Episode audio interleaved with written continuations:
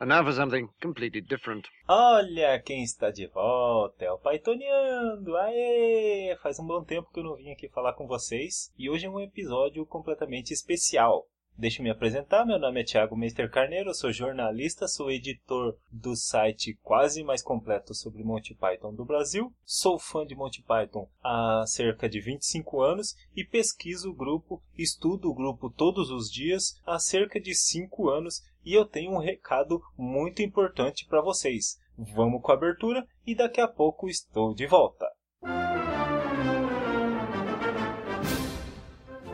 É, meu camarada, Monty Python faz 49 anos em 2018. E nesses 49 anos, nunca existiu no Brasil um livro sobre Monty Python escrito por um brasileiro. Sim, porque brasileiro gosta do humor inglês, o bom e velho humor inglês. Mas temos uma novidade. Eu escrevi um livro sobre Monty Python e vou publicá-lo com a sua ajuda.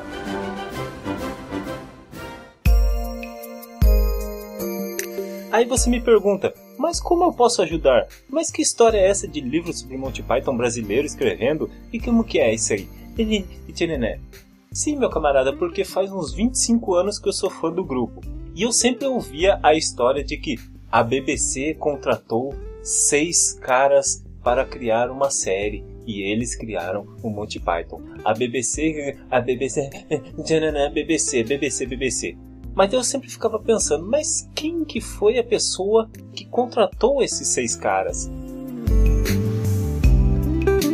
E exatamente no ano de 2013 eu tomei vergonha na cara e fui pesquisar quem é essa pessoa. E eu fiz uma pesquisa profunda até conseguir encontrar o nome dessa pessoa. Encontrei o nome da pessoa que foi o responsável pela criação do Monty Python. E aí eu fui pesquisando cada vez mais, fui me aprofundando cada vez mais nas minhas pesquisas, pesquisas assim que eu sinceramente eu não encontro em lugar nenhum, em nenhum meio de comunicação brasileiro, em nenhum meio de comunicação em português, seja no Brasil, seja em Portugal, seja em Angola, seja em Guiné-Bissau. E nessas pesquisas que eu fui me aprofundando, eu fui encontrando muita informação muito interessante, muita curiosidade legal, sabe? E daí eu pensei, por que não escrever um livro? Foi aí que eu juntei a minha paixão pelo grupo com a minha vontade de pesquisar.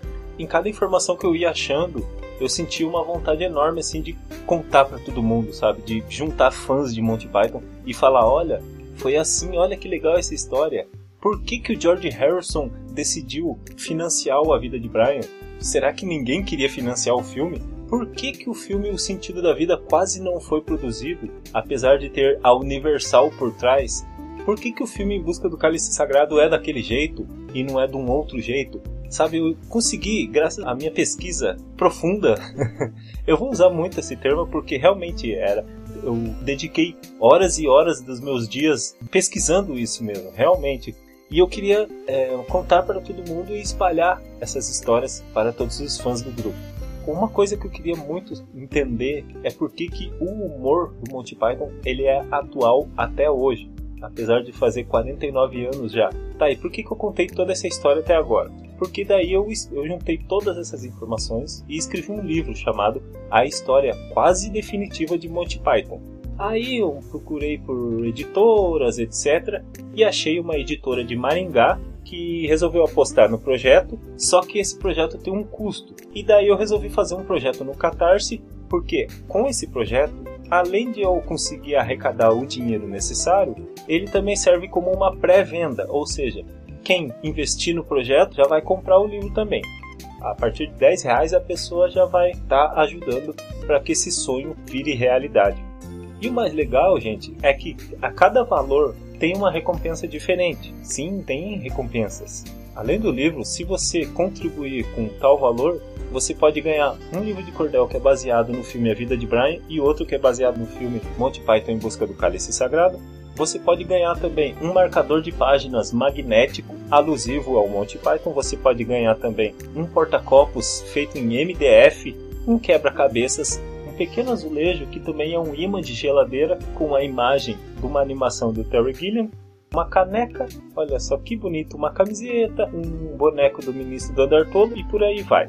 E como você faz para contribuir? Você que se interessou pela história, você que quer fazer com que esse sonho vire realidade, Você que quer ler esse livro, que vai ter mais ou menos entre 370 e 380 páginas, de acordo com a editora, e você que quer também algumas dessas recompensas.